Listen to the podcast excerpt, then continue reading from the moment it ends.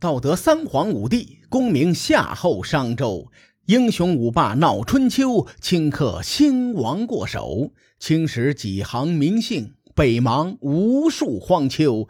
前人种地，后人收，说甚龙争虎斗？上期节目咱们说了晋楚争霸的谢幕战——战板之战。战板之战结束后的两三个月。齐灵公率军再次包围了鲁国的城地。鲁国没敢耽搁，他们一边抵御敌军，一边派叔孙豹出使晋国搬救兵。此时晋国的态度很暧昧。晋国的外交人员搪塞说：“你看，我们先君刚刚去世，还没有举行葬礼呢，而且晋国人民常年征战，早已疲惫不堪。”所以不好意思，我们不能出兵救援。如果不是这种情况，我们绝对不会忘记鲁国如今的困境。晋国的使者叔孙豹在史书中被称作木叔，他是一个历史名人，也是春秋时期比较出名的外交家。叔孙豹听到晋国这么说，心里就有点不爽。说实话。我还是很理解叔孙豹的感受的，这事儿咱们就展开一下。从晋成公时代开始，鲁国就一直奉行联晋制齐的外交路线，为晋国称霸立下了汗马功劳。可是最近一两年呐，齐国的国君齐灵公接连入侵鲁国，让鲁国的压力很大。鲁国无力对抗齐国，一直在找晋国求援。在战板之战前，鲁襄公得知晋国要伐许，他顾不上赶回鲁国，带着随从直接跟随晋国南下，并且快马加鞭的召集鲁国军队前来增援。鲁襄公期待晋国伐许之后，集结军队能够攻打齐国。如此一来呢？可以缓解鲁国遇到的危机。跟随鲁襄公一同援助晋国的大夫不是别人呐，正是叔孙豹。所以叔孙豹对晋国的动向很了解，他压根儿不相信晋国的一面之词。列位，您想啊，此前晋悼公也没有下葬，晋国不还是出兵伐许了吗？并且与楚国在战板大战一场。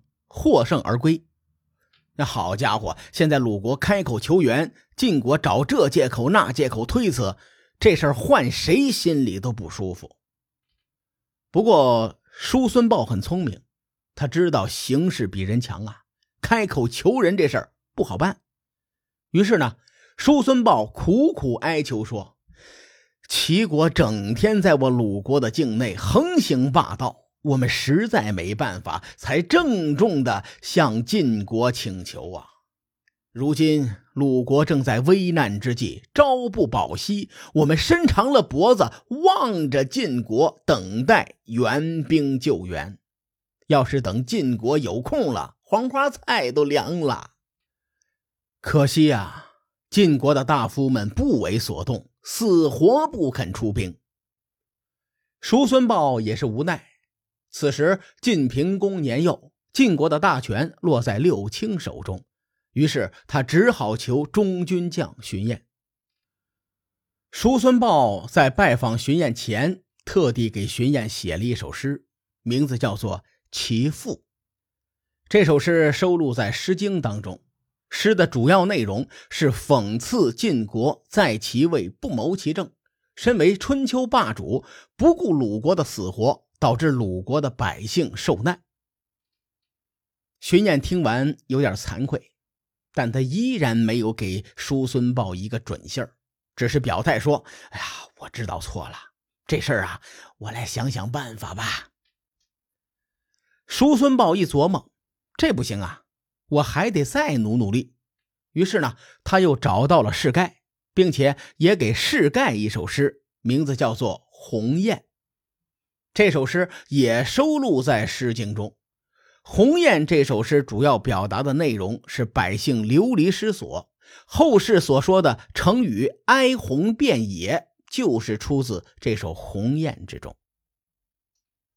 世盖身为晋国的重臣，当时就明白叔孙豹用这首诗指代鲁国如今哀鸿遍野，惨不忍睹，于是，一拍胸脯说：“只要有我在，一定保鲁国安宁。”话虽如此，晋国还是一直拖着，没有出兵救援鲁国。这段时间，齐灵公可是把鲁国欺负惨了。从他第一次出兵包围鲁国成地开始算，他在随后的四年的光景中五次伐鲁。公元前五百五十五年，哎，这个年份很好记啊。这一年，齐灵公第五次伐鲁，出兵攻打鲁国北部边境。晋国忍无可忍，荀偃计划着要攻打齐国。从这里开始，故事就好看了。在荀偃出征前，他总是做噩梦，梦见和晋厉公吵架，结果吵输了。晋厉公抄家伙就揍荀偃，荀偃当场脑袋掉在地上。随后呢，荀偃跪下来，把脑袋捡起来安在脖子上，双手抱着头继续跑。跑着跑着，他便遇见了耿阳的一个巫师。然后就醒了。耿阳啊，在今天山西省清源县附近，当时属于晋国的土地。荀偃从梦中惊醒之后，他心里忍不住发慌，毕竟他当年是弑杀晋厉公的帮凶啊。这么多年过去了，荀燕也不敢忘记这件事情。过了几天，荀燕在路上正好遇见梦里的那个巫师，荀燕跟他说。说：“哎，我前几天梦见你了。”说话间呢，他将梦中的事一一道来。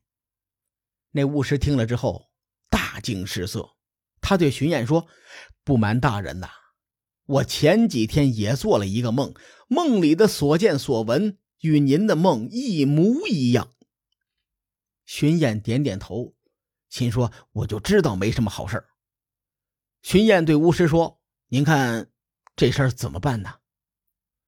巫师摇了摇头，说：“您今年呐一定会死的。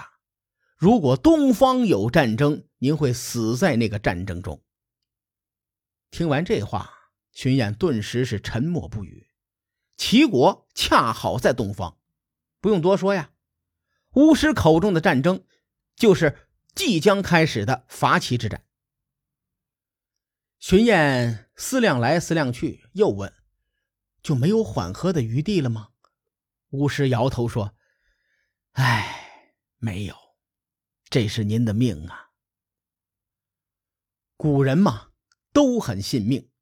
荀偃一咬牙，一跺脚，说：“既然这是我的命运，那我就坦然赴死去。”很快，晋平公召集诸侯攻打齐国。除了鲁国之外，一共有十一个诸侯国参与讨伐。宋国、郑国、魏国、曹国这些一直活跃的诸侯国，能到的全部到了。在晋军渡过黄河之前，荀偃特地用红色的丝线系着两块玉璧，虔诚的跪地祷告，说：“齐国的国君倚仗地形险要和人多这两个优势啊。”背弃诸侯间的盟约，欺凌虐待百姓。我们晋国国君将替天行道，率领诸侯前去讨伐他。我荀偃作为晋国之臣，将鞠躬尽瘁，辅佐我们国君。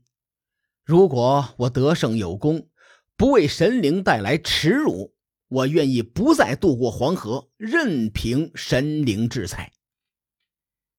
这段话从《左传》中翻译过来，难免有些绕口。我用现代思维解释一下荀偃的意思。荀偃相信巫师的话，他认为自己死在伐齐的路上是天意，所以他以死发誓，说此行即使能获得胜利，他也誓死不归。从齐国回到晋国，一定要渡过黄河。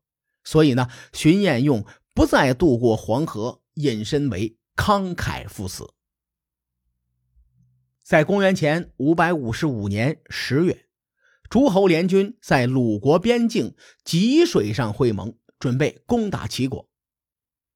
齐灵公在平阴修筑防御工事，光壕沟就挖了一里多宽，以此来抵抗诸侯联军。平阴至今没有改名字，依然叫做平阴县。如今呢，隶属于山东省济南市。如此这般，著名的平阴之战就此打响。至于这一战中又将发生哪些精彩的故事，各位看官，咱们下回分解。书海沉沉浮浮，千秋功过留与后人说。我是西域说书人介子先生。下期节目咱们继续聊春秋风雨。更多精彩内容，请搜索关注微信公众号“伯乐灯”，与更多听友交流互动。伯乐灯还将定期为粉丝发放福利。愿我们的存在让您对明天更有期许。咱们后会有期。